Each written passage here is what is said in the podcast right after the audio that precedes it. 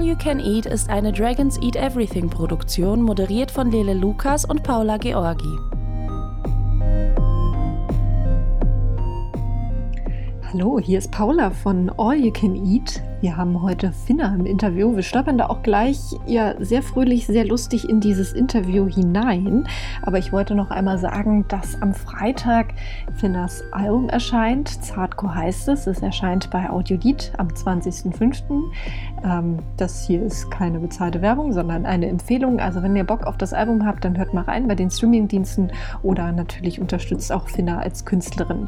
Wir haben uns zusammengeschaltet mit ihr in ja, einem richtigen Studio sozusagen Tagen zu ihrem Heimstudio und wir haben gesprochen über Dino Angels, über die coolen Leute, die sie auf Tour begleiten werden, was jetzt leider nicht Dino Angels sind, aber mindestens genauso coole Leute und eben ja über queeren Support beim Musikmachen. Also ganz viel Spaß bei diesem Interview. Ähm, Hammer. So, äh, wir sitzen heute richtig in so einem virtuellen Studio. Also wir sitzen ja irgendwie immer in einem virtuellen Studio, aber heute so richtig, richtig. Äh, zum einen an meiner Seite Lele. Hey Lele. Hallo, hallo. Ich bin, äh, ich bin die Stimme aus dem Off heute. Genau. Er hat schon angekündigt, er ist heute so ein bisschen der Sidekick. So ein bisschen Wie bei, bei Conan gibt es auch immer den Typen, der auf der Couch sitzt und zwischendurch irgendwelche Sachen reinwirft oder so. Ja. Das ist mein Job für heute. Genau, wenn du da einfach deine männliche Perspektive dann genau, mal reinbringen genau, könntest. Weil ist ja, das ist ja wichtig, ja. dass dafür auch Platz ist. Absolut. Ja, genau. Wir wollen hier keine Cis-Männer irgendwie benachteiligen. nee, nee, er darf auch die nächste Folge dafür auch mal wieder ein bisschen Fragen stellen. genau. Und die andere Stimme, die ihr eben gehört habt, ist Finna. Hey Finna. Hi. Schön, dass du da bist. Und, ähm, ich freue mich auch wahnsinnig, dass es geklappt hat. Sorry, das ist für die Verspätung. Danke fürs Warten. Alles ist gut. Ähm, ja, ist ja einfach super. Also für alle Hörerinnen und Hörer, falls ihr es noch nicht äh, quasi parat habt im Kopf, es gibt schon ein Interview bei uns mit Finna im Feed. Das ist allerdings aus dem Jahr 2018, geführt aus einem ganz anderen Jahrhundert. Dazwischen liegt eine Pandemie. Ähm, also, Andere Zeiten. Wirklich. Ähm, auch so. Okay, aber ein Festival ohne Maske. das ist total abgefahren. Ich war letzte Woche auch zum ersten Mal wieder auf einem Konzert. Lele war jetzt schon auf so ein paar mehr, aber für mich war es auch komplett surreal, da wieder zu sein. Seid ihr noch negativ? Das, noch ja. Äh, okay. wir, sobald wir wissen, ja. Ja, genau. Wir haben aber auch tatsächlich, wir zwei Maske getragen, so zusammen mit acht anderen Leuten. Ja. Naja, hm. gut. Maskenpogo ist auch eine sehr interessante Angelegenheit. Ja. Ich muss aber sagen, ich kann bestätigen, es funktioniert. Also, ja, man ist erstaunlich, ja. man, der Mund ist, hat erstaunlich wenig zu tun beim Pogo, tatsächlich. Ja. Also, ja. Naja, gut. Aber ähm, nicht nur Pandemie und Sachen, sondern es sind ja auch richtig tolle Dinge passiert. Zum Beispiel, Finna, du hast ein Album zusammengeklüppelt. Hammer. Erstmal herzlichen Glückwunsch an dieser Stelle. Das Danke. ist ja schon immer eine ganz schön große Sache. Zartcore heißt es. Ich weiß jetzt nicht genau, an welchem Tag wir den Podcast veröffentlichen. VÖ-Datum ist auf jeden Fall der 20.05. Also entweder könnt ihr es vorbestellen oder ihr habt es schon vorbestellt oder ihr habt es schon dreimal gehört. Auf jeden Fall Hashtag Werbung und so. Es gibt doch auch Finner Socken, oder? ja, oh, die sind so geil. Ich hatte die ja, ich hatte die gerade so im, im Molotow äh, beim Kerosin 95 Konzert haben wir mit Female Treasure Support gespielt. Und ich muss sagen, diese Socken sind der Wahnsinn, weil man kann den ganzen Gig damit spielen, die Füße schwitzen, es wird alles aufgesaugt. Das ist irgendwie auch geil. So Zartcore, weich, äh, so Sportsocken halt. Das ist ganz ja, cool. Du musst mir die auch zulegen. Ich bin ja seit, äh, seit der Pandemie, ich bin auf den Hype-Train aufgesprungen, ich fahre Rollschuhe. Und da habe ich auch festgestellt, so Sportsohle reinmachen und Sportsocken, es ist nochmal ein neues Level. Oh, mit Zartcore-Socken Rollschuh fahren ist dann schon schon sehr gut. Auf Alter, jeden. Das, das, ist schon ultra cute auch. ähm, genau, ja, aber da, das ist ja tatsächlich auch schon so ein Aspekt zu so einem Album. Wir sprechen natürlich gleich auch über die Musik und die Texte, aber es gibt ja auch immer noch dieses ganze Drumherum, eben, dass man, dass man sich überlegt, was für ein Artwork hat es, vielleicht auch irgendwelche äh, specialigen äh, Merchandise-Sachen. wie, wie war das in deinem Fall? Gab es da so ein, ähm, war das ein natürlicher Prozess oder gab es so einen Punkt, an dem dann zum Beispiel dein Label mal ankam und gesagt hat, du, wir müssen uns mal ein paar Sachen überlegen? Ähm, oder hattest du vielleicht auch schon so einen Look im Kopf, als du auch Songs geschrieben hast? Also ähm, ich bin ja einfach Riesenfan von den äh, Zeichnungen von 1,6 Design gewesen, schon immer. Ich äh, habe früher so gefühlt auch immer den ganzen Merch-Shop leer gekauft, weil ich das so geil fand, so Rest in Peace Patriarchy und, und keine Ahnung, so Stay Soft äh, Sticker, wo so queere Personen drauf waren oder queere Figuren, anmutend queere Figuren so.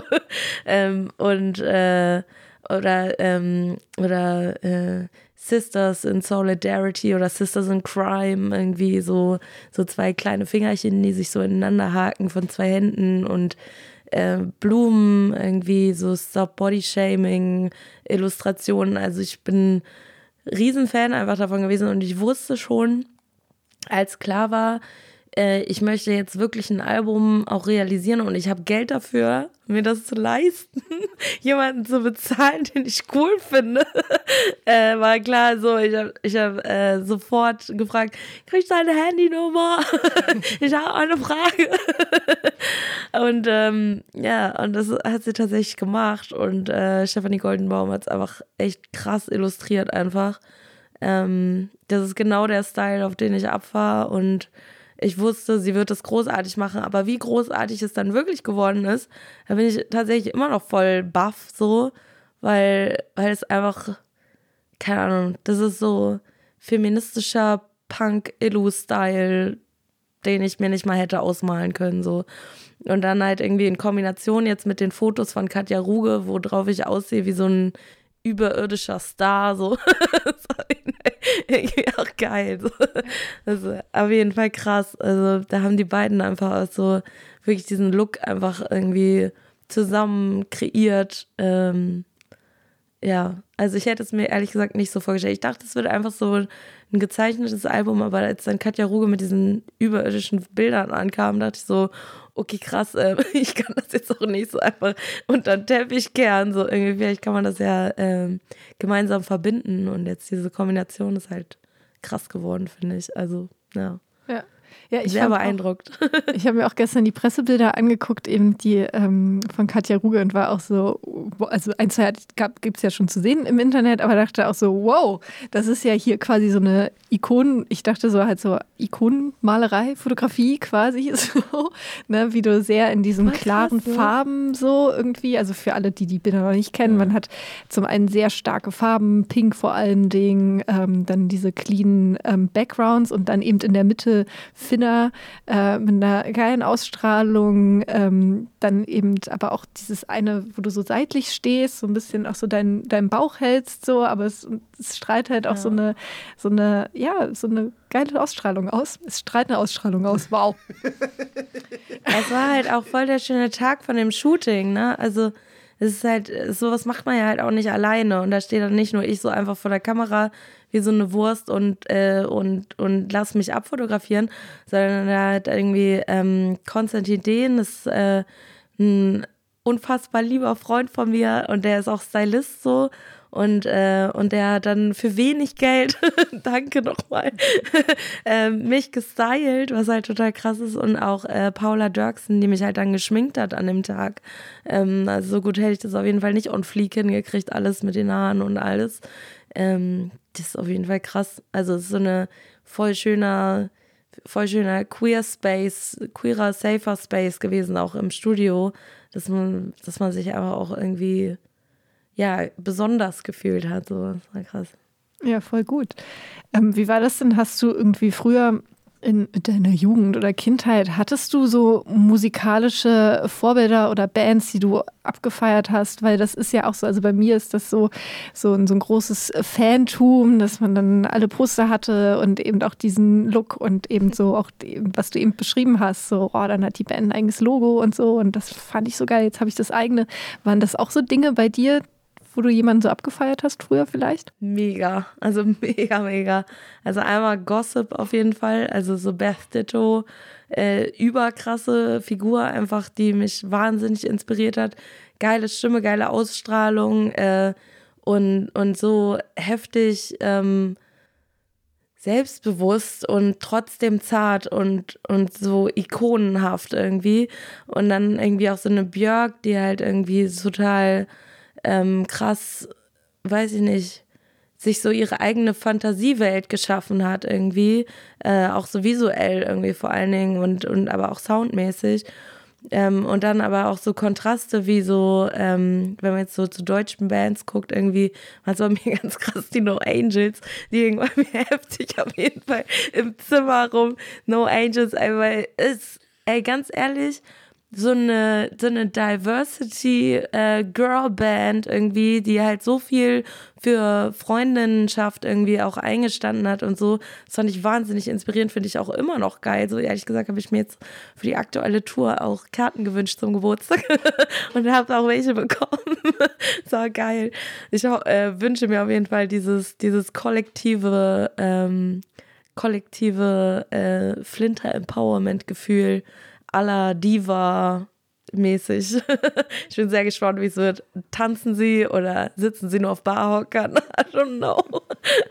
Also sie trainieren ja. fleißig, folge natürlich allen bei Instagram und ich war auch eine, also ich habe mich sehr schnell für Karten hier für das große Berlin-Konzert angestellt und ich freue mich auch sehr, es ist sie spielen hier in Berlin in so einer, auf so einer Open-Air-Bühne der Wohlheide, 17.000 Leute. Ich glaube, es ist noch nicht ganz ausverkauft, aber das wird schon groß. Und ich dachte auch, ich glaube, das wird auch ein ähm, Konzert mit vielen Flinter-Personen und ähm, vielen queeren Leuten, was ich auch so aus meinem Freundeskreis äh, mitkriege. Ich glaube, das wird eine sehr, sehr gute Stimmung. Und dann in der Kombination mit, dass wir halt alle krass Fans früher waren und jetzt so 15 Jahre später Total. ist immer noch. Äh, ist so geil. Heißt, äh, das war auch mein Highlight letztes Jahr irgendwie beim Preis für Popkultur, wo wir mit Tour d'Amour waren, dass die einfach am Nebentisch saßen.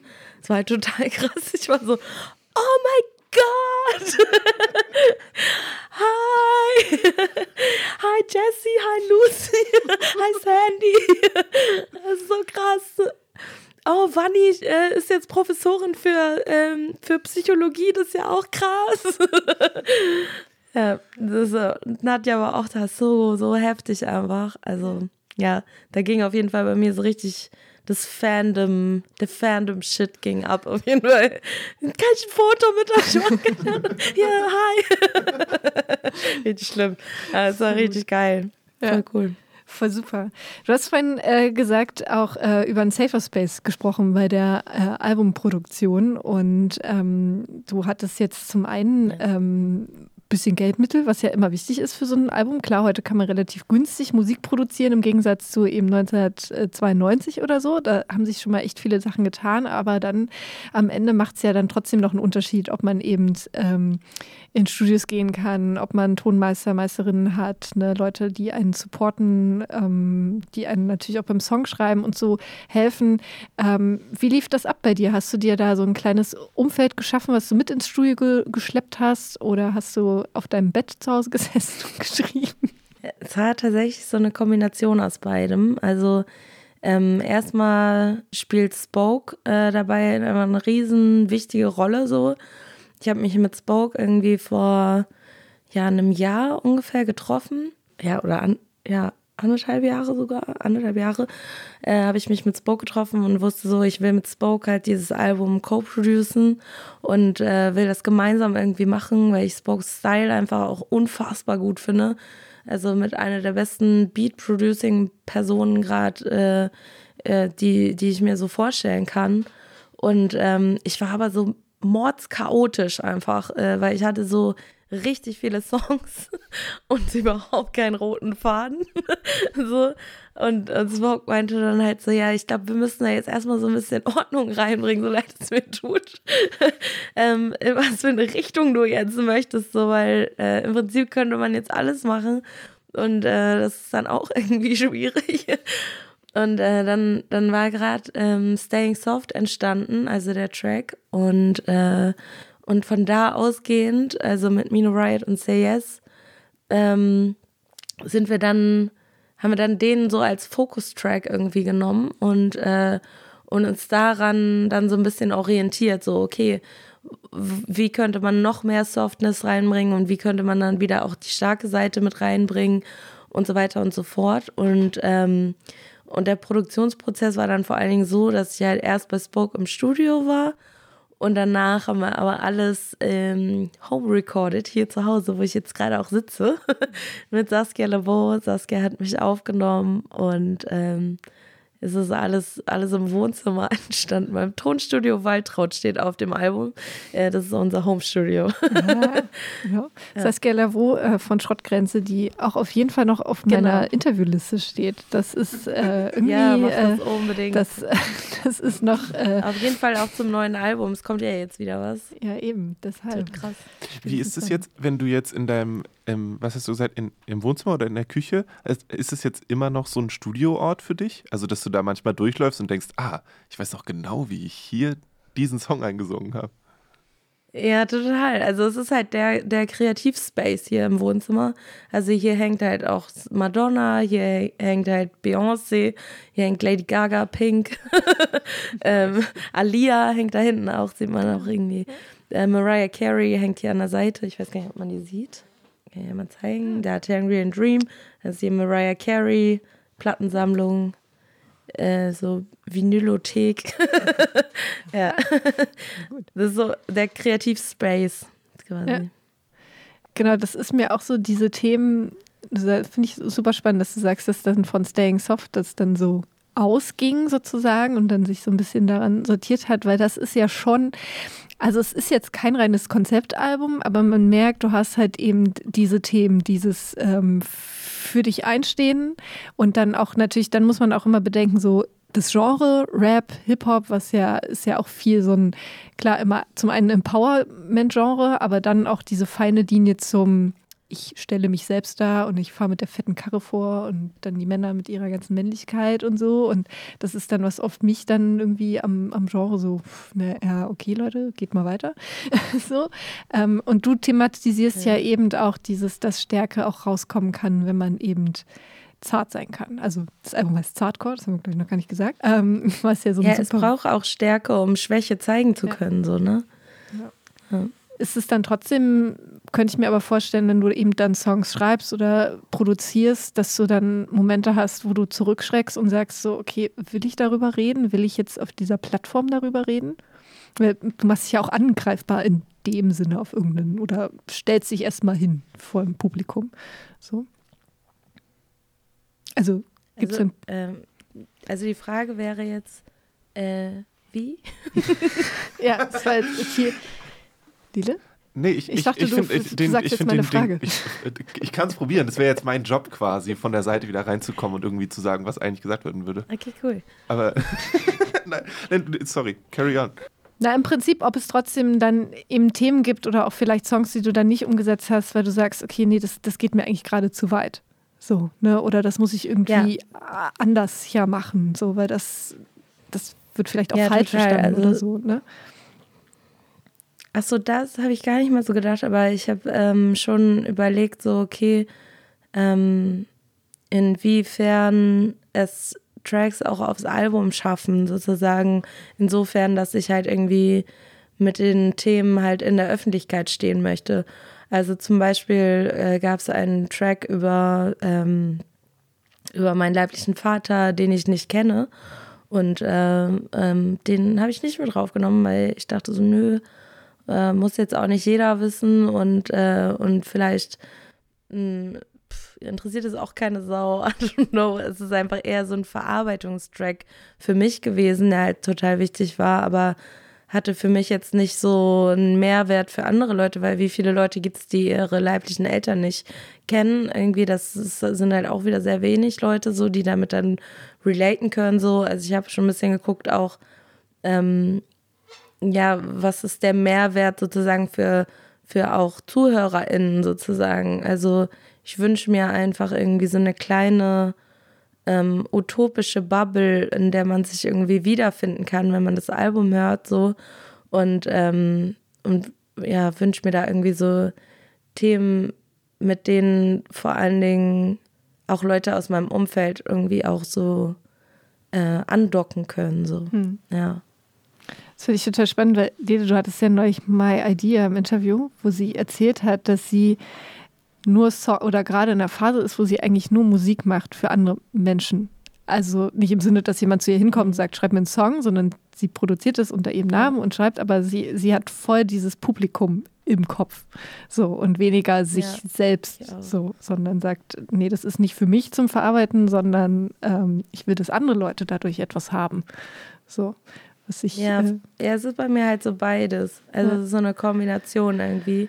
Aber ich glaube, ich versuche schon den Mehrwert auch abzuwiegen, ob es jemand anderem vielleicht auch was bringt, wenn ich das irgendwie in die Öffentlichkeit äh, trage. So. Mhm. Ja.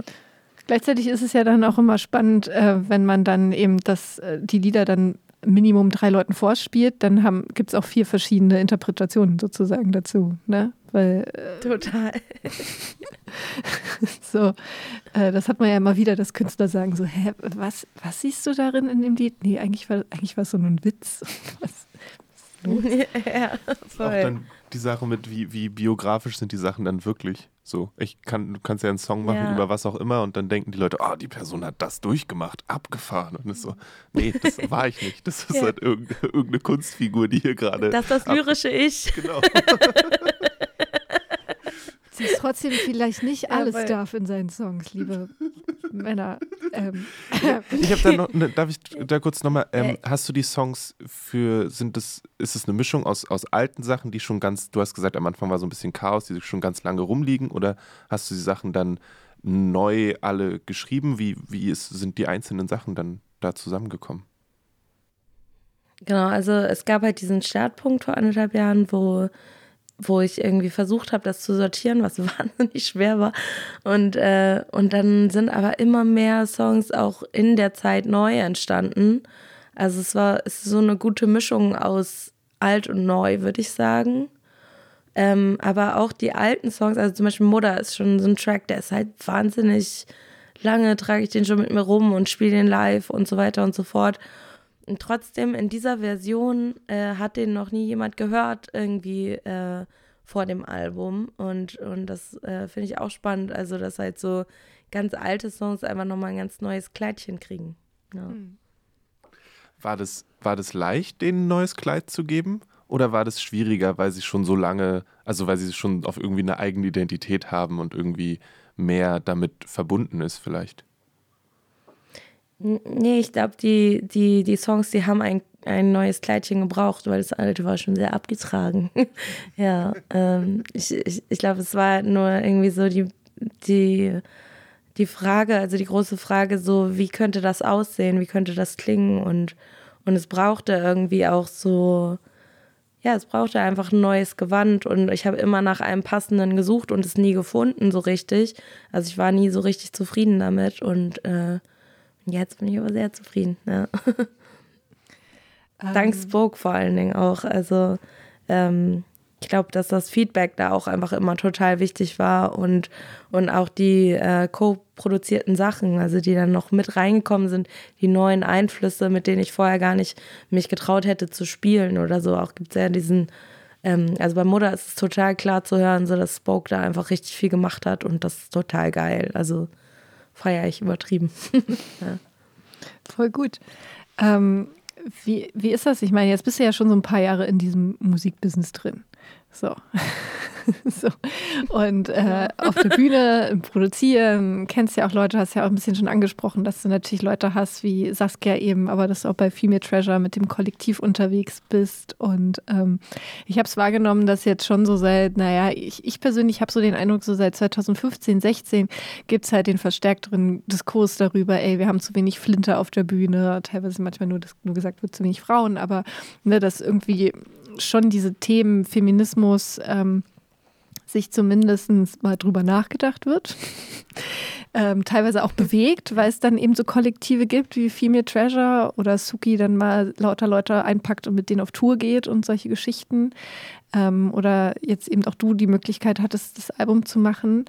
Ähm, hast du den Eindruck, dass sich da jetzt Dinge mal nachhaltig verändern in dieser Musikwirtschaft oder ähm, ist es so, sagst du, naja, eigentlich glaube ich, werden es weiterhin nur Männer sein auf der Bühne.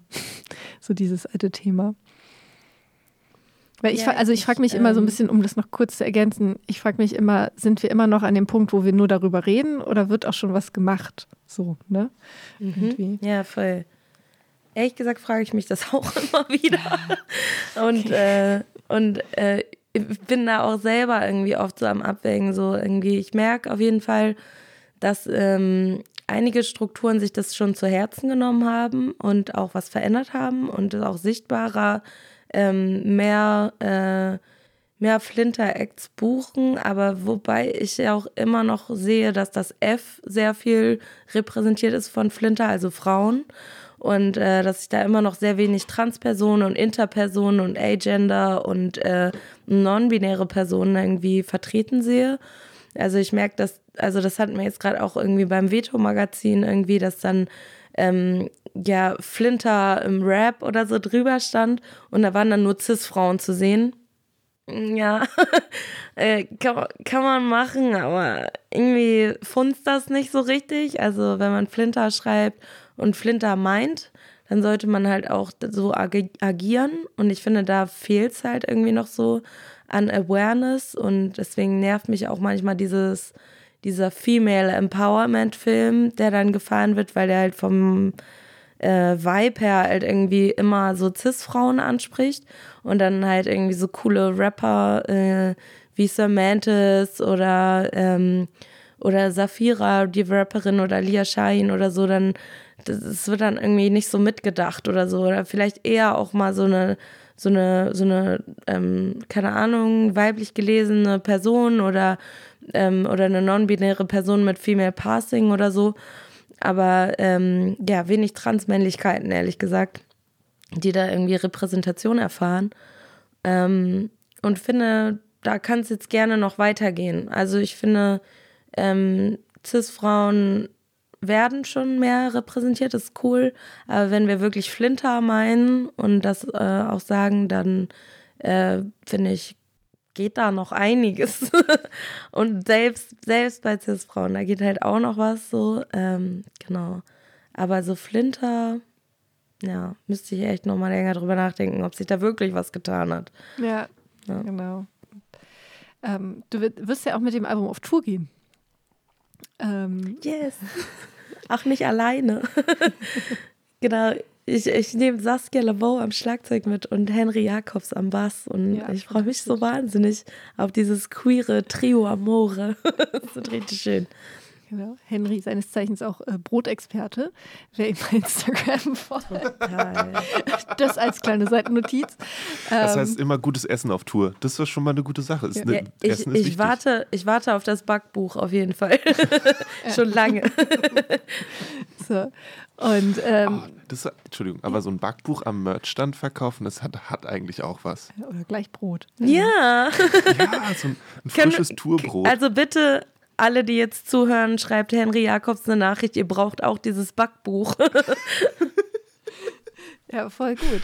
Ja, aber so eine, so eine Tour auf jeden Fall mit äh, guter Unterstützung, das ist immer ja schon mal so die, die halbe Bank. Ansonsten ähm, wir haben ja jetzt auch, wir machen heute auch so ein bisschen so Produktionsbedingungen-Interview, würde ich sagen. Äh, wie, wie laufen die Vorbereitungen? Wird dann nochmal fleißig geprobt, vermutlich zu dritt, ähm, auch damit ihr euch ja dann auch einen Safe Space schaffen könnt, weil das ist ja auch dann jeden Abend auf diese Bühne zu gehen ich will dir jetzt keine Angst machen, du hast es ja schon ein paar Mal gemacht. Aber, aber das kann schon. Also, wenn du nochmal drüber nachdenken, vielleicht. Nein, Quatsch. Wie ja, bereitest wenn du mal drüber nachdenken, dann ist schon auch schwierig. Nein. Wie bereitest du dich da jetzt so darauf, darauf vor, tatsächlich? So. Ähm, tatsächlich eben gerade, ähm, also so eine Stunde, also wir haben uns um 10 haben wir uns äh, im, im Call getroffen und unsere Probentermine festgeschnürt und äh, schon mal abgesprochen, irgendwie so wie wir das halt machen. Vor allen Dingen geht es da auch äh, viel so um die musikalische Umsetzung. Also erstmal freuen wir uns natürlich zusammen auf Tour zu gehen, aber auch wie wir das dann technisch, musikalisch so umsetzen wollen.